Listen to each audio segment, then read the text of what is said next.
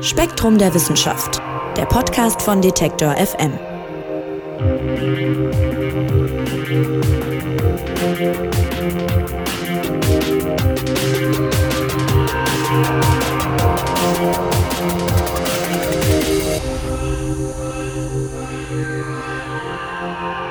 Hallo und herzlich willkommen. Sie hören eine neue Ausgabe des Spektrum Podcasts von Detektor FM und Spektrum der Wissenschaft. Mein Name ist Marc Zimmer und ich freue mich, dass Sie dabei sind, wenn wir heute über folgende Themen aus dem aktuellen Spektrum Magazin sprechen.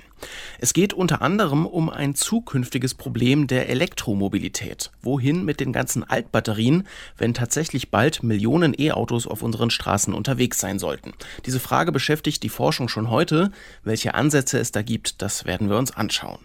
Außerdem beschäftigen wir uns mit der Intelligenz von Vögeln. Lange dachte man nämlich, dass die wegen ihrer kleinen Gehirne auch nicht besonders klug seien. Doch neue Experimente zeigen, dass das vermutlich so nicht stimmt. Zuallererst geht's aber um einen besonderen Besucher. Er ist sozusagen auf der Durchreise und hat vielleicht auch ein paar wichtige Erkenntnisse über das Universum im Gepäck. Spektrumredakteur Mike Beckers weiß mehr über ihn. Hallo Mike. Hallo Marc. Besucher von den Sternen, so heißt das Titelthema im neuen Spektrum-Magazin. Und ja, erzähl doch mal, was ist das denn für ein Besucher und was ist das Besondere an ihm? Ja, das Besondere an dem Besucher mit dem schönen Namen Oumuamua ist, dass es das erste Objekt ist, äh, das aus einem anderen Sternsystem kommt, zumindest das erste, von dem wir wissen. Das heißt, äh, das Objekt wurde 2017 entdeckt und hat eine ganz seltsame Flugbahn, wie wir sie bisher noch bei keinem Kometen oder Asteroiden im Sonnensystem beobachten konnten. Und diese hyperbolische Flugbahn, das bedeutet, dass es keine Ellipse ist wie die anderen Körper, die um die Sonne kreisen. Das heißt, dass der Körper durch das Sonnensystem durchfliegt, von der Sonne kurz abgelenkt wird und dann auf Nimmerwiedersehen in den Weiten des Alls verschwindet, mit einem kurzen Abstecher bei uns. Und das heißt, normalerweise würden äh, solche Flugkörper, solche Himmelskörper, die Sonne würde sich die schnappen mit ihrer Anziehungskraft und dann würden sie sozusagen in der Umlaufbahn kommen. Aber dieses Geschoss ist äh, so schnell, dass es wirklich, äh, es schafft sozusagen diese Anziehungskraft zu widerstehen und unser Sonnensystem einmal zu durchqueren.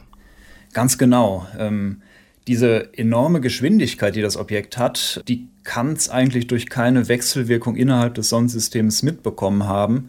Und deswegen war den Wissenschaftlern sofort klar, als sie dieses kleine Ding da oben in ihren Teleskopen entdeckt haben, das muss irgendwo von anderen Sternen stammen. Was die Forscher so dabei gedacht haben seit 2017, das wird auch klar, wenn man sich ähm, ja die Namen anschaut, die dieses Ding schon bekommen hat. Also zuerst hieß es P10 großes E kleines E 5V dann C-2017 U1, dann A-2017 U1 und jetzt hat es den, wie du gerade schon gesagt hast, hawaiianischen Namen Umuamua. Also das bedeutet so viel wie der erste Bote. Und äh, wenn man sich die Wechsel der Namen anguckt in diesen wenigen Jahren, dann sieht man schon ein bisschen daran, man wusste nicht so richtig, was es sein soll. Das stimmt. Zuerst hat man gedacht, hm, das ist bestimmt ein Komet, das würde auch zu dem passen, was wir uns so vorgestellt haben, wie so ein erster Besucher aus den Fernen des Alls aussehen würde. Aber bei einem Komet, da würden wir erwarten, dass sehr viel Eis enthalten ist, weil Kometen entstehen in den äußeren Bereichen von äh, jungen Sternen, wo es sehr, sehr kalt ist. Das heißt, das ganze Eis, was vorhanden ist, Wasser ist ein sehr häufiges Molekül im Universum, das ist als Eis vorhanden und verklumpt mit den Bröckchen um diese junge Sternscheibe zu so einer Art schmutzigem Schneeball, so wird es ganz gern genannt. Und wenn so ein Komet dann ins Innere eines Sternsystems stürzt, dann heizt das Sonnenlicht den Kometen auf und das Eis sublimiert, geht also in den gasförmigen Zustand über und reißt so ein bisschen Geröll und Staub von der Oberfläche mit und gibt dem Ganzen noch so einen Schub, bildet eine Koma aus, eine Hülle aus Gas und Staub und außerdem so einen schönen Schweif, wie wir ihn aus den Fotos kennen. Und äh, das alles hat man leider bei Oumuamua nicht beobachtet. Das heißt, der erste vorläufige Name, der ihm mit dem C im Namen so einen, so einen Kometencharakter gegeben hat, musste revidiert werden. Und dann hat man gedacht, okay, wenn es kein Komet ist, dann ist es wahrscheinlich eher ein Asteroid, das heißt ein Körper, der hauptsächlich aus Gestein besteht und nicht mehr ausgast. Aber auch das äh, hat sich leider als falsch herausgestellt, weil die Flugbahn von Oumuamua war so seltsam, dass es irgendwo eine kleine zusätzliche Kraft geben muss, was man normalerweise bei Kometen sieht, wenn es ausgast und so ein bisschen kleinen Schub gibt. Aber das hat man eben nicht beobachten können in den Teleskopen. Das heißt, es war weder ein Komet noch ein Asteroid. Jetzt hat man selbst mal gedacht, es könnte noch irgendwie ein Überrest von einer Rakete oder so sein. Also wir waren wirklich verzweifelt auf der Suche nach einer Erklärung für diesen, diesen Himmelskörper. Ja, es gab äh, wildeste Spekulationen und der Gedanke von der Rakete kam daher, dass man, um die Form von Himmelskörpern zu beurteilen, gern die sogenannte Lichtkurve verwendet. Das heißt, man guckt sich an, wie viel Sonnenlicht wird reflektiert von der Oberfläche, während der Körper rotiert. Und bei Oumuamua war es so, dass der Körper mal sehr, sehr viel Sonnenlicht reflektiert hat und mal sehr wenig. Das heißt, er ist sehr unregelmäßig, fast nadelartig wahrscheinlich geformt. Und diese Proportionen, man schätzt so von 10 mal 100 Metern, entspricht zufälligerweise gerade einer Raketenstufe beispielsweise von einer Saturn-Rakete, also so Raketen, wie man sie im, im, am Anfang des Raumfahrtzeitalters verwendet hat. Das passiert gelegentlich, dass man solche Objekte wiederentdeckt. Aber dagegen spricht auch die Bahn, die es eindeutig ein, äh, zu einem außerirdischen Objekt macht. Das heißt, es kann auch keine alte Rakete sein, auch wenn es eine nette Spekulation war. Ja, du hast gesagt, das ist wirklich das erste Mal, dass was beobachtet wurde, was tatsächlich aus einem anderen Sternensystem praktisch kommt, ja, also was auf einem anderen Stern irgendwo da entstanden ist. Also der Begriff Interstellar spielt da eine wichtige Rolle. Den kennt man jetzt vielleicht von diesem Sandra Bullock-Film, aber das bedeutet im Grunde, äh, dass es sozusagen ähm, aus einem anderen Sternensystem kommt, oder? Genau, also es gibt ja außer unserer Sonne noch sehr, sehr, sehr viele andere Sterne in der Milchstraße und man vermutet, dass sich alle, und weiß es auch durch Beobachtung, alle ziemlich ähnlich bilden. Also man hat eine Staubscheibe um den jungen Stern und in dieser Staubscheibe kollidieren kleine Bröckchen, die dadurch immer größer werden und irgendwann auch Planeten bilden. Aber sehr viele dieser Bröckchen werden im Laufe dieses chaotischen Durcheinanders äh, durch die Wechselwirkungen auch aus dem System rausgeschleudert und schießen dann mehr oder weniger quer durchs All. Und das bedeutet eben der Begriff interstellar, also dass es sich im Raum zwischen den Sternen befindet. Und da kommt jetzt was von einem anderen Stern und man entdeckt das und ja, weiß nicht so richtig, das zuzuordnen. Es passt nicht zu früheren Himmelskörpern. Und da ist es kein Wunder, steht dann auch im Artikel, dass man auch mal drüber nachgedacht hat, ob das nicht etwas sein könnte, was eine andere Zivilisation geschickt hat. Also im Grunde Aliens, ja? Ja, das ist ja auch das, was wir selbst äh, zumindest planen, dass wir ähm, Sonden zu anderen benachbarten Sternen schicken, Alpha Centauri beispielsweise, und da mal gucken, was da so los ist. Und irgendwie ist es da ja auch naheliegend zu denken, Aliens machen das auch, eine hochentwickelte Zivilisation schickt vielleicht ständig irgendwelche kleinen Sonden in benachbarte Sterne, von denen sie wissen, äh, da drum ist ein Planet, wo es vielleicht Leben gibt, um sich das mal näher anzugucken. Also das war eine durchaus ernstzunehmende, natürlich sehr abseitige und außergewöhnliche Theorie, aber die haben einige Wissenschaftler durchaus vertreten. Aber das Argument dagegen ist die schiere Häufigkeit, mit der das passieren müsste, weil wir haben das Objekt 2017 beobachtet. Zu dem Zeitpunkt hatten wir aber erst seit ein paar Jahren Teleskope in Betrieb, die gut genug dafür waren. Das heißt, ähm, die Aliens müssten eigentlich ständig Kram in unser Sonnensystem schießen, in der Hoffnung, dass wir irgendwann mal Teleskope entwickeln, die gut genug sind, um das zu sehen, weil sonst spricht das gegen jede Wahrscheinlichkeit, dass es ausgerechnet jetzt aufgetaucht ist, wo wir es beobachten können. Und wenn man das mal hochrechnet, dann müssen jeden Tag mehrere solcher Objekte in unser Sonnensystem schießen. So etwa 10.000 müssen sich zu jedem Zeitpunkt im Bereich der Planeten unseres Sonnensystems aufhalten und das ist einfach viel zu viel. Also so eine Serienproduktion kann man keinem Alien zutrauen. Wobei, man weiß ja nicht, ne? ja, in der Tat, aber äh, ja, aller Wahrscheinlichkeit nach, und da gibt es dann auch äh, seit einigen Jahren immer wieder Analysen, wo dann die Daten neu interpretiert werden, aller Wahrscheinlichkeit nach war es tatsächlich ein natürliches, allerdings sehr außergewöhnliches Objekt. Ja, und du hast gerade auch was Wichtiges angesprochen die Teleskope sind erst seit ein paar Jahren so weit. Das heißt, das ist jetzt nicht der erste Bote von einem anderen Stern, sondern der erste, den man gesehen hat. Aber so selten sind solche Himmelskörper dann doch gar nicht. Richtig, wir haben das auf dem Titel des Spektrumhefts ein bisschen verkürzt. Es ist tatsächlich der erste, den wir beobachten konnten. Und äh, man hat dann auch äh, zwei Jahre später, 2019, ein weiteres Objekt gesehen, was eine ebenfalls hyperbolische Bahn hat, die also durch unser Sonnensystem durchschießt. Und da war klar, es gibt viele dieser Objekte und äh, daher stammt auch diese Hochrechnung von 10.000 äh, solcher Objekte im Bereich unserer Planeten, weil vorher hat man es nicht so richtig gewusst. Aber wenn man das mal hochrechnet, aufgrund dieser kleinen Statistik, die wir mit den beiden Objekten jetzt haben, sind das doch schon verdammt viele. Jetzt reden wir die ganze Zeit von Objekten und müssen es auch so ein bisschen kryptisch beschreiben. Du hast zumindest schon mal gesagt, das erste, dieses äh, Oumuamua, war ungefähr 100 Meter lang, ungefähr 10 Meter Durchmesser, also so ein bisschen nadelförmig. Wie weit ist man denn jetzt? Was ist es denn? Und wie sieht's aus? Ach, wahrscheinlich werden wir es nie mit Gewissheit erfahren, weil Oumuamua ist schon wieder weg, beziehungsweise aus dem Blick unserer Teleskope. Wir können es nicht mehr nachverfolgen. Ähm, es gibt verschiedene Spekulationen. Also es könnte eine Gesteinsnadel quasi sein, also so ein 10 mal 100 Meter langes Asteroidenähnliches Objekt. Es könnte auch eine Pfannkuchenform haben, auch die würde zu dieser Lichtkurve passen, die man beobachtet hat. Es könnte auch ein ganz exotisches Objekt sein, also einige Forscher vermuten sowas wie ein Fraktal, also ein Körper, der ganz, ganz viel Luft oder nichts enthält und sich nur an ganz wenigen Stellen leicht berührt und äh, quasi so eine Wolke ist, die durch unser Sonnensystem gesegelt ist. Wir werden es nie genau erfahren und worauf wir nur hoffen können, ist, dass wir in Zukunft mehr solche Objekte beobachten, um da ein bisschen Statistik zu machen und einzelne vielleicht auch ein bisschen näher wieder zu beobachten. Ja, interessant ist auch, man kann zwar sagen, das kommt von einem anderen Stern, aber man kann wahrscheinlich heißt es im Artikel, wahrscheinlich niemals sagen, von welchem genau. Tja, das äh, Leben als interstellares Objekt ist so ein bisschen das Schicksal einer Billardkugel, die über Jahrmilliarden immer wieder Stöße erhält.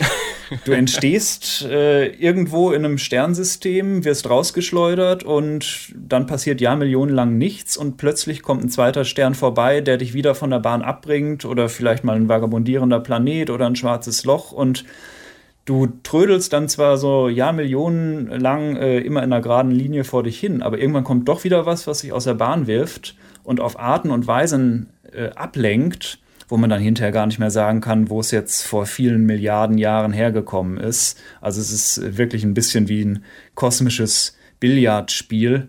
Und äh, wenn wir jetzt in die Richtung gucken, aus der Oumuamua oder auch sein Nachfolger Borisov gekommen sind, dann sind da zwar Sterne, die waren da aber vor hunderttausenden Jahren noch nicht. Und also irgendwann hört es dann auch auf mit der Nachverfolgung. Da sind die Unsicherheiten so groß, da wird man nie erfahren können, woher es kommt. Ja, muss man einfach dann nehmen, wie es hier ankommt, sozusagen.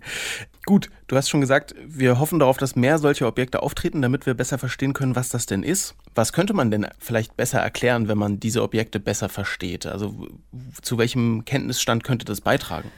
Also wir würden auf jeden Fall mehr darüber erfahren, ob andere Sternsysteme auch so aufgebaut sind, auch so zusammengesetzt sind, die gleichen chemischen Elemente enthalten wie unseres oder ob unser Sonnensystem ein Ausreißer ist, was es ja in einiger Hinsicht schon ist. Also die Konstellation unserer Planeten beispielsweise im Sonnensystem ist eher ungewöhnlich nach allem, was wir jetzt so bisher erfahren haben.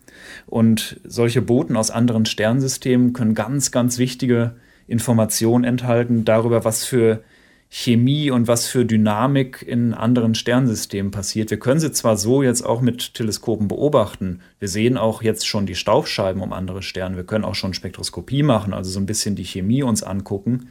Aber es ist natürlich nochmal ganz was anderes, wenn wir quasi vor unserer Haustür einen Boten haben von Sternen, die vor Milliarden von Jahren entstanden sind und diese Boten konservieren quasi diesen Zustand von damals, tragen ihn zu uns und wir müssen gewissermaßen nur noch zupacken und mit unseren Instrumenten genau hingucken. Was bräuchte es denn an Forschung oder an, sagen wir auch mal, Material? Du hast ja Teleskope angesprochen, die immer besser werden, um sich das genauer angucken zu können, weil bisher, was wir jetzt gehört haben, man weiß zwar dann schon mehr über diesen Himmelskörper, aber ja doch immer noch nicht besonders viel, ne? Zuerst mal muss es darum gehen, mehr von denen zu entdecken. Und dafür sind relativ viele Teleskope jetzt auch in Planung oder im Bau, die Himmelsdurchmusterung machen. Das heißt, automatisch werden große Bereiche des Himmels abgetastet und mit Aufnahmen vom Vortag beispielsweise verglichen und dann sieht man, da bewegt sich was, da ist was. Und viele Astronomen hoffen jetzt, dass wir in den nächsten Jahren und Jahrzehnten nicht einen alle zwei Jahre entdecken, sondern dass wir jährlich oder vielleicht noch häufiger hier einen haben, dort einen haben und überhaupt erstmal eine gewisse Menge, eine gewisse Grundstatistik zusammenbekommen. Und dann ist natürlich die große Hoffnung, dass äh, wir auch mal eine Raumsonde dahin schicken können. Das heißt, wir starten äh, eine Raumsonde, die gezielt ein Objekt ansteuert und Fotos aus der Nähe macht, vielleicht ein bisschen die Chemie mit Spektroskopie und Co. untersucht, vielleicht sogar eine Probe nimmt und zurückkehrt. Das wäre die ganz große Hoffnung. Da gibt es auch schon Pläne, aber das ist natürlich nochmal sehr kompliziert, weil die Dinger, die schießen in unser Sonnensystem rein, haben eine Mordsgeschwindigkeit, schießen raus und in der Zwischenzeit muss man es irgendwie schaffen, eine Raumsonde zu starten, dahin zu bringen und wieder abzubremsen und zurückzuholen. Also das ist sehr anspruchsvoll, aber wahrscheinlich wird sich das lohnen. Wahrscheinlich wird sich das lohnen. Nur wann es klappt, das steht sozusagen in den Sternen. Ne? Ja, ich hoffe aber natürlich, dass ich es noch miterlebe. Ja. Ein Besucher von den Sternen, von einem anderen Stern. Vielen Dank, Mike. Du hast uns den Artikel aus dem aktuellen Spektrum-Magazin erklärt. Und das Magazin gibt es jetzt mit Erscheinen dieses Podcasts wie immer überall im Handel und auch online zu kaufen. Also vielen Dank, Mike. Sehr gern. Und wir bleiben gleich bei fliegenden Objekten. Allerdings gehen wir zurück hier auf die Erde. Es geht um Vögel und die Frage, wie intelligent die sind.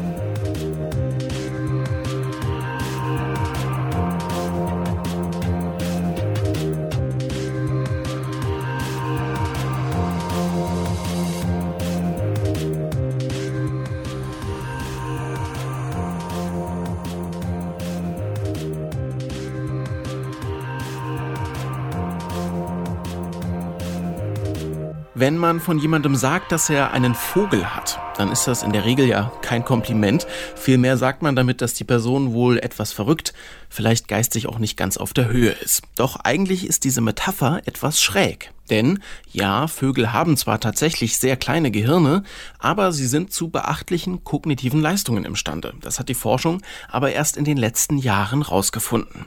Doch wie geht das? Kleine Gehirne und trotzdem große kognitive Leistungen? Das soll uns Spektrum-Redakteur Andreas Jahn erklären. Hallo Andreas. Hallo Marc. Ja, im Artikel geht es erstmal um eine Elster namens Gerti und einen Spiegel. Das ist ein Experiment. Erklär uns doch mal, was hat es damit auf sich und vor allem, was ist die Schlussfolgerung?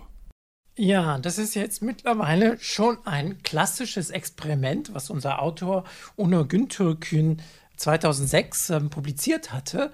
Und zwar haben sie also eine zahme Elster genommen, die Elster Gerti halt, und ähm, diese Elster haben sie an dem Hals so einen kleinen Papiersticker draufgeklebt, so dass die Elster eben halt dieses ähm, kleine Papierstück nicht sehen konnte. Und dann haben sie aber die Elster in einen Käfig mit einem Spiegel gesetzt. Und siehe da, die Elster guckte in den Spiegel, war erstmal ganz irritiert, guckte wohl auch mal hinter dem Spiegel und versuchte dann diesen Sticker abzumachen, indem sie eben halt am Boden rieb und ähm, ziemlich aufgeregt war. Und als ihr das dann endlich gelang, dann guckte sie nochmal in den Spiegel, flatterte so ein bisschen und schien ganz zufrieden zu sein. Was heißt das nun? Also dieser Spiegeltest wird in der Verhaltensforschung sehr gerne gemacht, um zu gucken, ob Tiere in der Lage sind, sich selbst zu erkennen. Denn ein Spiegelbild zu erkennen, das heißt ja, ich muss kapieren, dass da im Spiegel ist nicht ein Artgenosse, sondern das bin ich selbst. Also man muss als Individuum also ein, äh, eine Vorstellung von sich selbst haben. Das ähm, klappt bei Kindern zum Beispiel erst im Alter zwischen anderthalb und zwei Jahren. Schimpansen können das, Elefanten können das, Delfine können das auch. Aber Hunde zum Beispiel kapieren es nicht. Und ähm, die Elster Gerti war jetzt nun der erste Vogel, wo diese Selbsterkenntnis nachgewiesen worden ist. Ja, und diese Erkenntnis bringt, also Gerti, die Elster, bringt eine seit mehr als 100 Jahren vorherrschende Theorie damit ins Wanken. Welche denn? Da müssen wir zurückgehen ins 19. Jahrhundert. Und zwar ähm, der Anatom Ludwig Erdinger hat das gemacht, was damals sehr viele Forscher gemacht haben, nämlich vergleichende Anatomie. Das heißt, sie haben sich Tiere angeguckt und haben sich dann zum Beispiel mal das Skelett angeguckt, die Knochen. Wie sieht es bei dem Tier aus? Wie sieht es bei dem Tier aus? Und diese vergleichende Anatomie der Wirbeltiere, diesen Forschungen verdanken wir sehr viele ähm, Einsichten, in, nämlich in die Evolution der Wirbeltiere, indem sie ja einfach geguckt haben, wo hat sich was verändert. Und die Forscher gingen natürlich damals davon aus, dass es eine Entwicklung eben halt von, von niederen Tieren bis zu höheren Tieren, also bei den Wirbeltieren soll es eben halt über die Fische, dann zu den Amphibien, Reptilien, Vögel und schließlich bei den Säugetieren den Höhepunkt erreicht haben.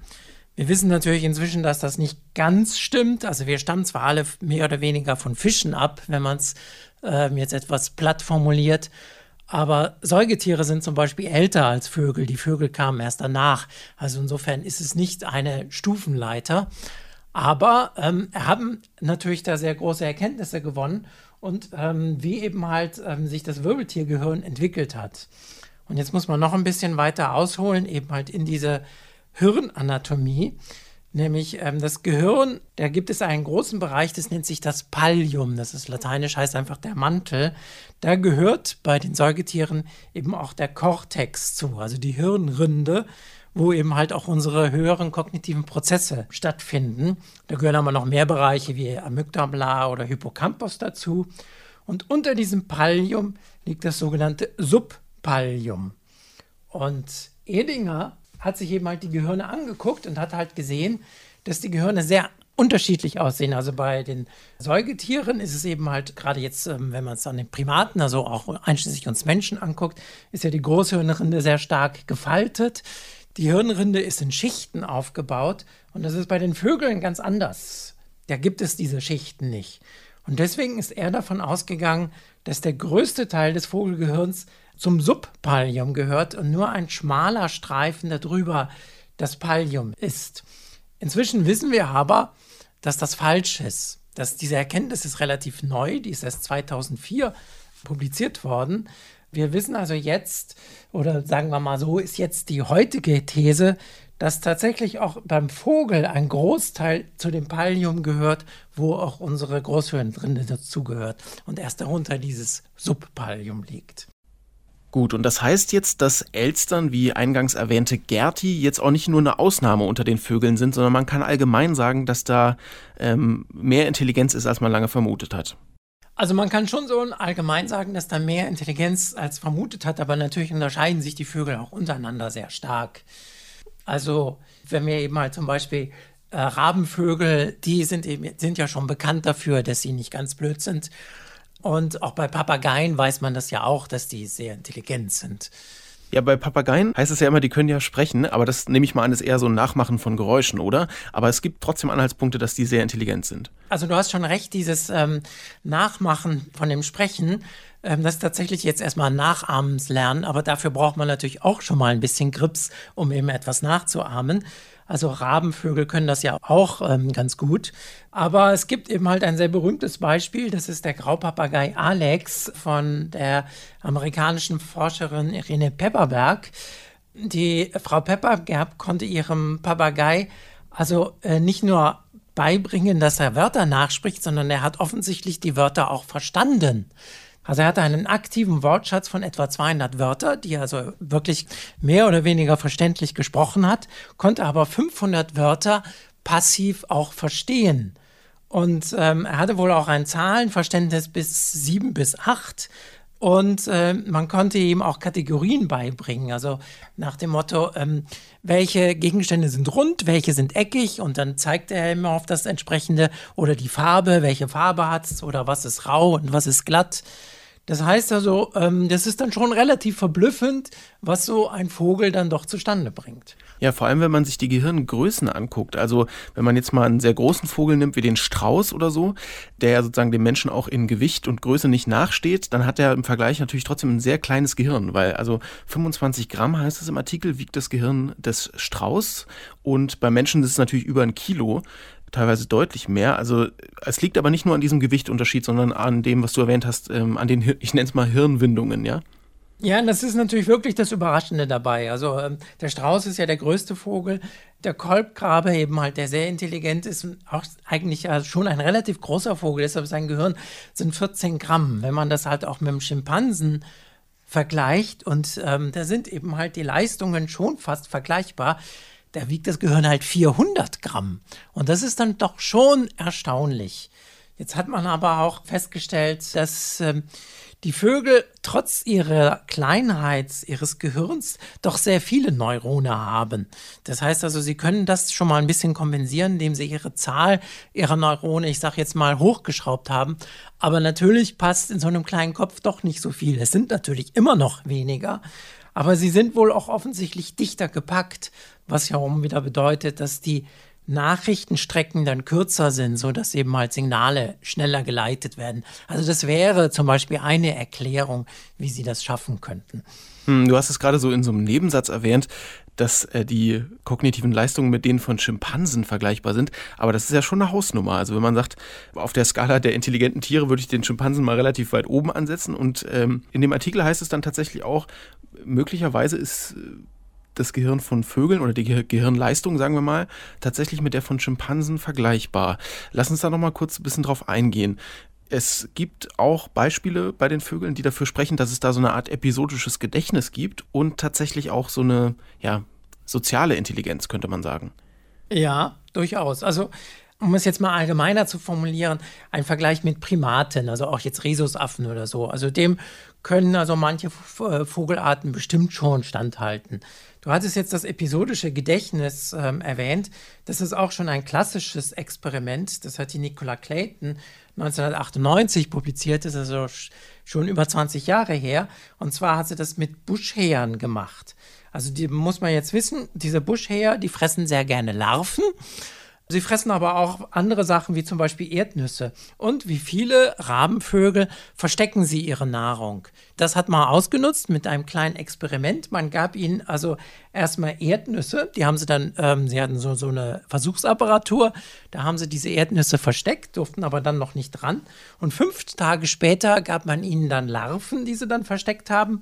Und vier Stunden später durften sie eben halt nach ihren Verstecken, äh, ihre Verstecke plündern.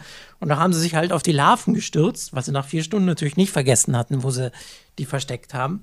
Das ist jetzt noch nicht so das Überraschende. Jetzt kommt das Umgekehrte. Jetzt hat man ihnen erst die Larven gegeben und dann fünf Tage gewartet und dann die Erdnüsse und dann geguckt, wo gehen sie hin.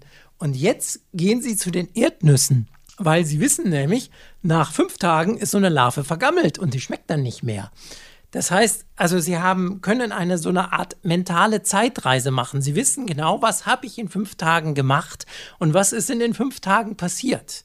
Und das ist halt ein episodisches Gedächtnis. Und das war der erste Nachweis, dass man das bei Vögeln eben halt nachgewiesen hat. Mhm, und Thema soziale Intelligenz, da geht es dann wahrscheinlich darum, dass die sich zusammentun oder geht es darum, dass sie wissen, wo ihr Platz in der Hierarchie ist? Ja, beides. Also da ist eben halt der Kolkrabe wieder das Standardbeispiel. Kolkraben sind ja Aasfresser. Das heißt, sie leben halt davon, wenn also irgendein Raubtier ein Wild gerissen hat, dann kommen sie sehr schnell und wollen eben halt auch was von der Beute haben. Und sie können dabei zusammenarbeiten, also das Raubtier ablenken, um dann eben halt ähm, an die Beute zu gelangen. Und wenn sie dann, sie verstecken also auch ihr Futter, da ähm, ist es auch so, dass sie nicht nur zusammenarbeiten, sondern auch durchaus gegeneinander arbeiten können. Das heißt also, sie sind sich durchaus bewusst, wenn sie ähm, etwas verstecken, dass ein anderer Rabe sie beobachtet. Und sie können, also sie sind sogar in der Lage, andere Raben zu täuschen, indem sie nur so tun, als ob sie irgendwas verstecken. Und das nennt man eben halt in der Verhaltensforschung die Theory of Mind. Das heißt, die Tiere sind ähm, sich bewusst, was ein anderes Tier gerade sieht und denkt. Und das ist halt auch schon eine, natürlich eine höhere kognitive Leistung.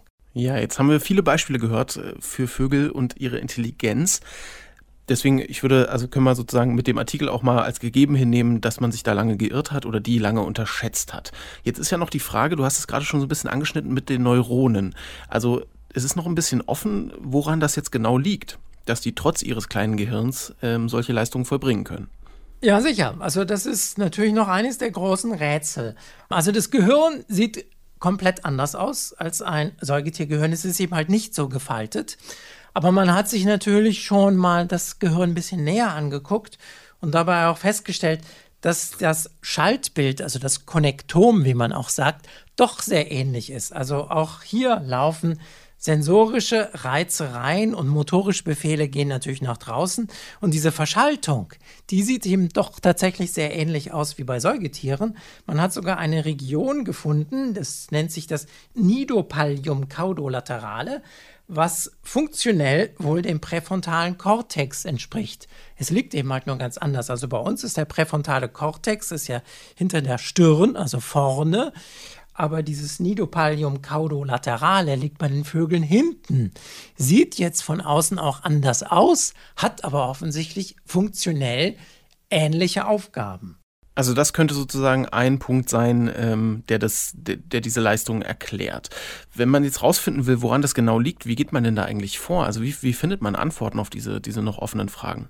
Also man muss sich natürlich das, was die Forscher halt auch gemacht haben, man muss sich die Gehirne natürlich genau angucken und zu gucken, was passiert denn da?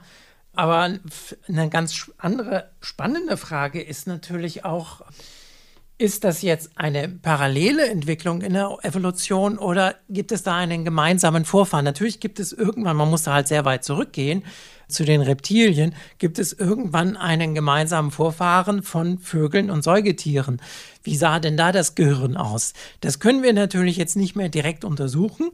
Da kennen wir ja nur Fossilien. Man kann da zwar ein bisschen zwar von ähm, Hirnabdrücken ein bisschen Rückschlüsse machen, aber man kann sich natürlich auch die Genetik angucken und daraus auch Abschätzungen machen, wie also bestimmte Gene im Nervensystem da kann man auch ähm, evolutionäres Alter abschätzen, also durch Mutationsraten und solche Dinge. Und da ist eben halt wirklich die Frage, ist das jetzt eine Entwicklung, die schon ähm, der Vorläufer, irgendwas war natürlich bei den Vorläufern schon angelegt, oder hat sich das dann, diese Intelligenz parallel entwickelt? Und es spricht natürlich einiges dafür, dass es tatsächlich eine parallele Entwicklung war, Schon allein, weil die Lage, hatte ich ja schon gesagt, ist anders. Also bei den Säugetieren ist ähm, die Schaltzentrale, sage ich jetzt mal, vorne. Bei den Vögeln sitzt sie hinten. Die Anatomie sieht anders aus. Insofern könnte man sich vorstellen, offensichtlich waren die Anlagen noch nicht so weit entwickelt bei dem gemeinsamen Vorfahren, sondern haben sich erst nach und nach entwickelt. Da kann man sich natürlich auch die Frage stellen, warum? Nun, es sind eben halt beides, sowohl Säugetiere als auch Vögel, sind halt soziale Tiere. Und da wird eben halt ein gewisses Maß an Intelligenz gefordert. Und so kann es also durchaus sein, dass ähm, wenn denn die Natur gleiche Forderungen an einen Organismus anstellt, also es sind ja auch beides General, also viele generalistische Arten, die also eben halt sich in das Ökosystem besser anpassen, dann werden also liefert die Evolution auch ähnliche Lösungen und das scheint hier tatsächlich der Fall zu sein. Auch wenn noch nicht ganz klar ist, warum. Auch wenn noch nicht ganz klar ist, warum. Also für die Forscher bleibt immer noch genug zu tun. Vögel sind klüger als lange angenommen. Das ist die Quintessenz, die wir mitnehmen aus diesem Gespräch. Lieber Andreas, vielen Dank, dass du uns hier die passenden Erkenntnisse aus der Forschung ausgebreitet hast. Keine Ursache. Und wir kommen jetzt zu einem ganz anderen Thema. Es geht um ein Problem, das in Zukunft auf uns zukommt und gegen das man jetzt aber schon etwas unternehmen müsste.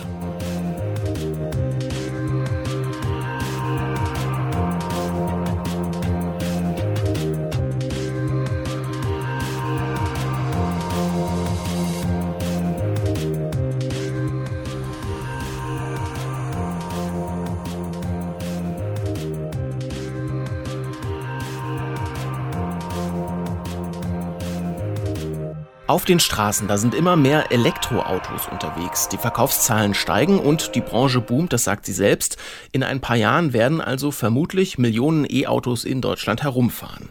Und noch ein paar Jahre danach werden sich dann die Besitzer vermutlich eine wichtige Frage stellen müssen, nämlich wohin mit den alten Batterien bzw. Akkus aus meinem Auto.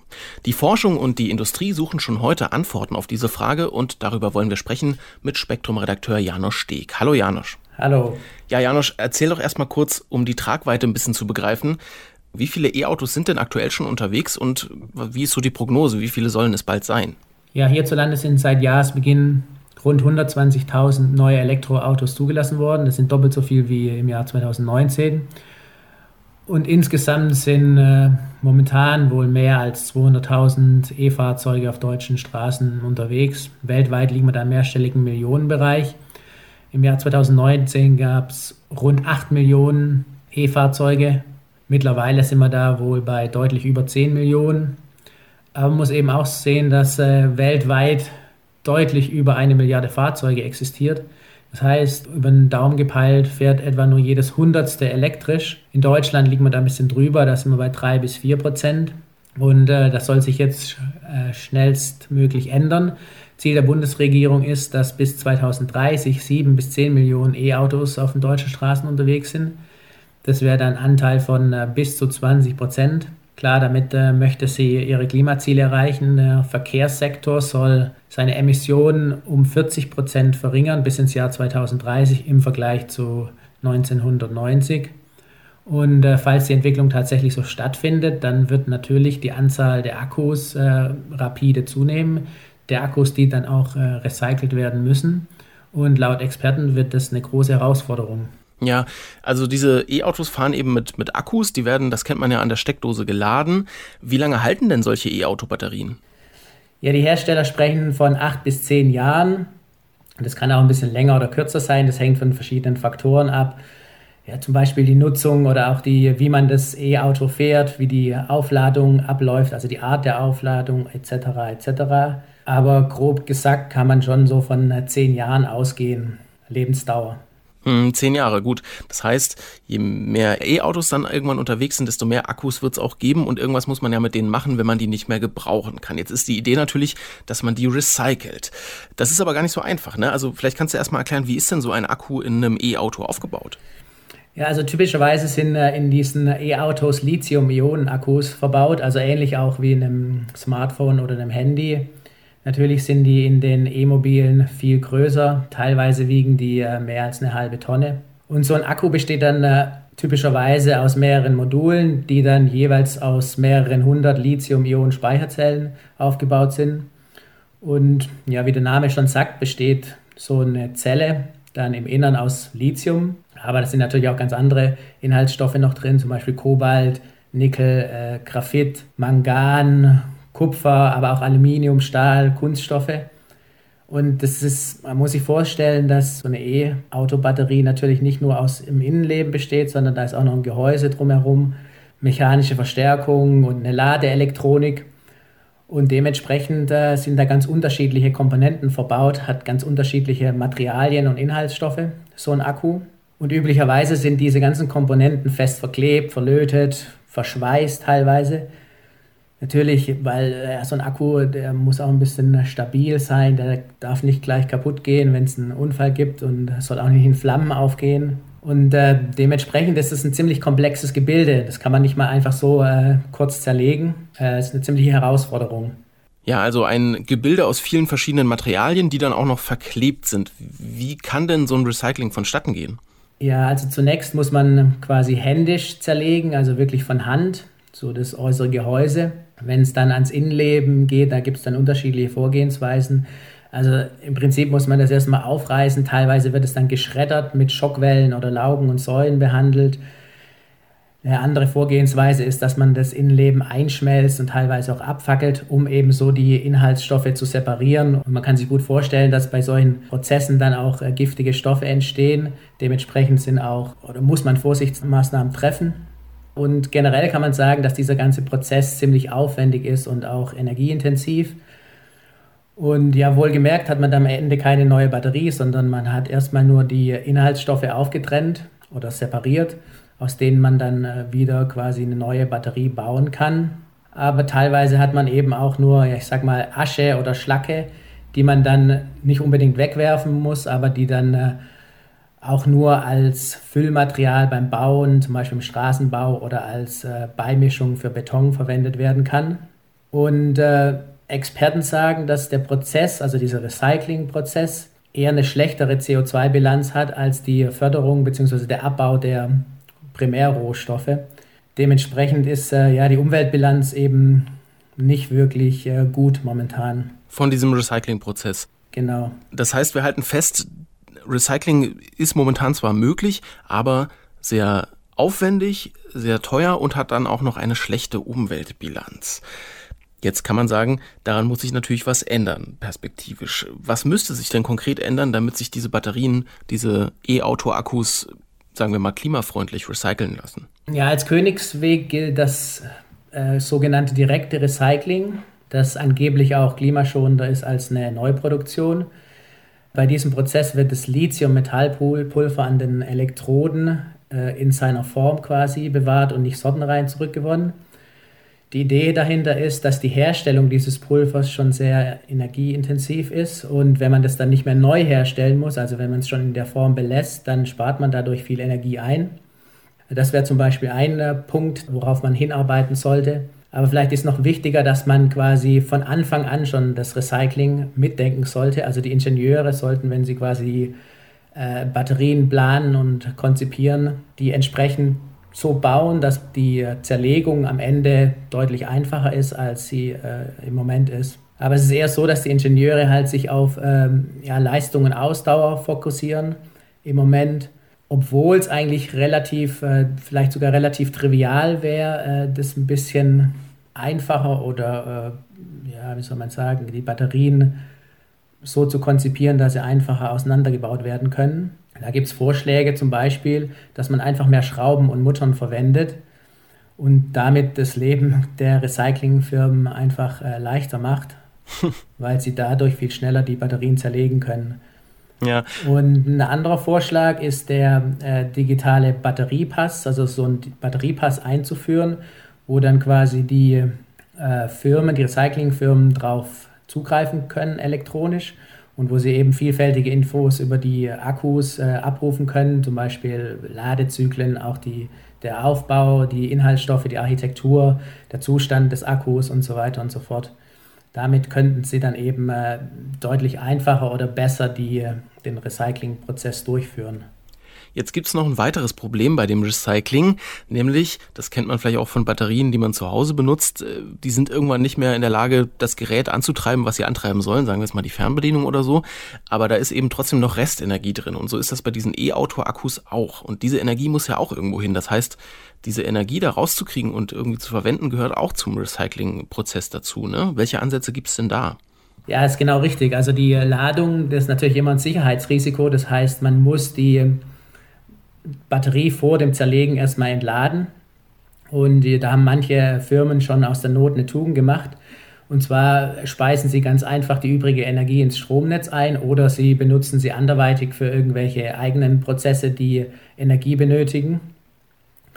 Äh, aber es gibt auch noch eine andere Möglichkeit. Man kann äh, diese Akkus als Zwischenspeicher, zum Beispiel für Solarenergie, verwenden, also quasi zu einem Second Life, zu einem äh, zweiten Leben verhelfen nach ihrem Dasein auf der Straße. Ähm, weil wenn man so ein Auto, so ein E-Auto verschrottet, dann heißt es ja nicht, dass da der Akku schon komplett unbrauchbar ist. Er ist vielleicht nicht mehr mh, hm, brauchbar für die Straße, für den Einsatz auf der Straße, aber für, für einen Speicher, für ja, Energie kann er nach wie vor äh, dienen. Aber klar ist auch, dass die natürlich dann trotzdem irgendwann auf dem Recyclingmarkt landen, nur eben verzögert. Aber das wäre zumindest mal noch eine, eine, eine sinnvolle Anwendung, die äh, nach der Straße, nach dem Einsatz auf der Straße stattfinden kann. Jetzt hast du eben gesagt, die Industrie, logischerweise die Hersteller, setzen sehr stark auf Ausdauer und auf Leistung, wenn sie diese Batterien konzipieren und, und produzieren. Ja. Ist es denn so, dass sich das Recycling finanziell momentan überhaupt lohnt? Also das wäre ja sozusagen ein Anreiz, den man der Industrie bieten könnte, dass sich das eben finanziell irgendwie auszahlt, damit sie dann eben stärker auf recycelbare Batterien setzen. Wie ist das denn finanziell momentan? Stimmt, ja, das ist äh, nicht ganz einfach zu beantworten. Also das um Umweltbundesamt schätzt, dass ähm, das Recycling von einer Tonne Lithium-Ionen-Akku ungefähr 3000 Euro kostet. Wenn man jetzt rechnet, dass so ein äh, durchschnittlicher Akku ungefähr eine halbe Tonne wiegt, dann sind wir bei Kosten von 1500 Euro pro Batterie. Das ist natürlich die Frage. Jetzt muss man äh, schauen, wie wertvoll sind die Stoffe, die man zurückgewinnt. Die müssen natürlich dann mehr wert sein. Das Umweltbundesamt sagt, das sei nicht der Fall, denn der Recyclingprozess äh, ja, ist teurer als das, was man zurückgewinnt. Es lohnt sich also nicht.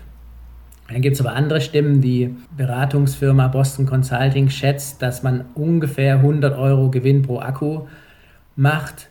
Nicht viel, aber immerhin kann man auf jeden Fall, könnte man wahrscheinlich schon auch äh, Gewinn machen. Und es gibt ja auch schon Firmen, die äh, erfolgreich recyceln.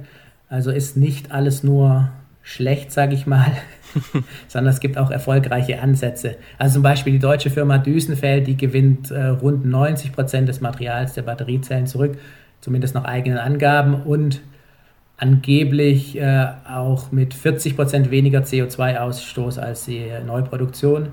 Und ich denke, dass sie auch äh, was verdient dabei. Ja, gut, das ist sozusagen die Industrieseite, die sich äh, aus finanziellen Gründen oder welchen auch immer selber entscheidet, das recycelbar zu machen. Aber wie ist es denn zum Beispiel mit gesetzlichen Regelungen? Also wie ist es denn bei klassischen Autobatterien bisher? Werden die recycelt? Müssen die recycelt werden? Und was sagt der Gesetzgeber dazu den E-Auto-Batterien? Ja, also die herkömmlichen Batterien müssen recycelt werden. Also es gibt eine EU-Verordnung, die sagt, dass äh, jegliche Altbatterie zu 50 Prozent recycelt werden muss. Bei den äh, Autobatterien sind wir in Deutschland über 80 Prozent der Masse der Batterien, die wiederverwendet wird. Und äh, also bei den Akkus müssen auch mindestens 50 Prozent äh, recycelt werden. Allerdings ist es so, dass man bei den Akkus äh, die Quote schnell erreicht, indem man einfach nur die, die Hülle quasi, die Kunststoffe, das Aluminium und das Stahl, das, der Gehäuseteile äh, recycelt und dann hat man schon die 50 Prozent. Zudem zählt noch das Downcycling dazu, also das heißt, wenn irgendwelche Reste im Straßenbau äh, landen beispielsweise, dann zählt es auch zu dieser Quote, zu der Masse, die recycelt wurde. Aber für Autos gilt ohnehin, dass 85 Prozent recycelt werden muss. Also 85 Prozent der Masse eines Autos muss wiederverwertet werden in der EU. In Deutschland liegen wir da sogar drüber bei 90%. Prozent. Allerdings ist es dann eben so, dass einzelne Materialien, die eben äh, nur sehr kostenintensiv äh, recycelt werden können, da durch dieses Raster fallen. Und momentan ist es auch so, dass die europäische Autoindustrie sich dagegen wehrt, dass es Quoten für einzelne Materialien gibt. Hm, alles auch irgendwie eine politische Frage, ne? Das ist ganz spannend. Der Artikel im Spektrum-Magazin, über den wir hier sprechen, geht darauf auch am Ende noch ein, Recycling generell, aber natürlich auch speziell bei diesen E-Auto-Akkus ist auch eine politische bzw. gesellschaftliche Frage mit einigen Knackpunkten. Da geht es zum Beispiel um die Rohstoffe, die da verwendet werden. Ja, ist richtig. Es gibt noch äh, etliche offene Fragen, die zu klären wären. Also eine ist beispielsweise, was macht man mit dem recycelten Material hierzulande, wenn die äh, Herstellung der Akkus dann in Asien passiert? müssen wir dann hier eigene Produktionsstätten für die äh, Akkus bauen, um eben die Rohstoffe, die wieder durchs Recycling gewonnen werden, hier zu, direkt zu verwenden. Äh, VW plant das, die wollen das machen. Oder ist es dann eben so, dass die große Mehrheit der Elektroautos ohnehin in Billiglohnländern exportiert wird? Also die, wenn sie dann mal äh, verschrottet werden oder wenn sie zur Zweitverwertung irgendwo hin verkauft werden, weil am Ende ist dort die Zerlegung dann äh, sowieso preiswerter, weil die Arbeitskräfte günstiger sind. Wenn dem so ist, wer achtet dann dort, dass Standards eingehalten werden, dass da auch äh, beim Recyclingprozess alles nach rechten Dingen zugeht. Ja, und wenn man so will, hat man äh, letztlich eine moralische oder ethische Komponente, eben bei den Rohstoffen, wie du angesprochen hast, weil da geht es zum Beispiel um Lithium und Kobalt. Lithium stammt unter anderem aus Peru, Chile und Argentinien. Und Umweltschützer kritisieren eben, dass bei der, äh, beim Abbau äh, die natürlichen Süßwasservorkommen versalzen. Und das hat natürlich dann wieder Auswirkungen auf die Menschen, die dort leben. Beim Kobalt ist es so, da stammt der größte Teil aus dem Kongo. Zwar hat sich die Situation in den letzten Jahren, Jahrzehnten in den Minen dort äh, deutlich verbessert, aber Beobachter berichten, dass es immer noch zu Menschenrechtsverletzungen in den Minen kommt. Außerdem gibt es illegale Minen und dort äh, kommt es teilweise noch zur Kinderarbeit. Sprich, man hat irgendwie als Gesellschaft auch eine Verantwortung, dass bestimmte Stoffe in diesen Akkus recycelt werden, auch wenn es vielleicht teurer ist, äh, die wieder zu verwenden, als die neu abzubauen. Ja, auf jeden Fall hat das auch eine moralische Komponente. Und ähm, ja, vielleicht abschließend nochmal die Frage, du hast dich jetzt viel mit dem Thema beschäftigt. Wie wichtig ist es denn für die Branche, für die Akzeptanz, aber auch für die Klimabilanz dieser Elektroautos, dass die Akkus zumindest ja teilweise wiederverwertet werden können. Ja, ich denke, äh, ziemlich wichtig.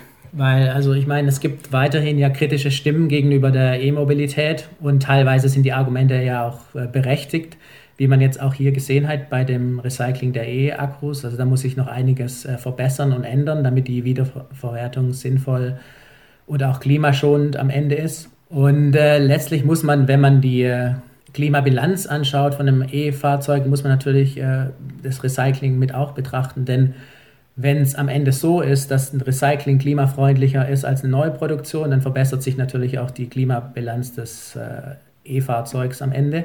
Und die gute Nachricht ist ja, dass Vorschläge existieren und auch Ideen. Und äh, ich denke, im Zuge der Umstellung auf die E-Mobilität sollte man die einfach umsetzen und vielleicht sogar auch äh, gesetzlich äh, festlegen, zumindest bestimmte Verordnungen erlassen. Und äh, wenn das dann so passiert, dann denke ich, sind wir auf einem ziemlich guten Weg. Die E-Mobilität ist auf dem Vormarsch. Da wird es also höchste Zeit, dass entscheidende Fragen zu dieser Technologie auch beantwortet werden, wie eben die nach der Wiederverwertbarkeit der ziemlich großen Batterien aus diesen Elektroautos. Vielen Dank, Janosch Steg, für die Infos. Ja, gern geschehen. Ich danke auch. Ja, und den Artikel rund um dieses Thema finden Sie auch im aktuellen Spektrum-Magazin. Das gibt's jetzt überall zu kaufen, online und natürlich auch im Zeitschriftenhandel. Falls Sie also nochmal vertiefen möchten, was Sie hier heute gehört haben, dann einfach mal da reingucken. Auch wenn Sie noch mehr spannende Geschichten aus der Welt der Wissenschaft lesen möchten, sei Ihnen das wärmstens ans Herz gelegt. Und falls Sie auf der Suche nach weiteren Podcasts sind, die Sie sich jetzt anhören können, dann schauen Sie doch mal auf detektor.fm. Da haben wir alles für Sie vom Wirtschafts- bis zum Feinkost-Podcast. Ich bedanke mich ganz herzlich fürs Zuhören. Mein Name ist Marc Zimmer und ich sage Tschüss und machen Sie es gut. Spektrum der Wissenschaft, der Podcast von Detektor FM.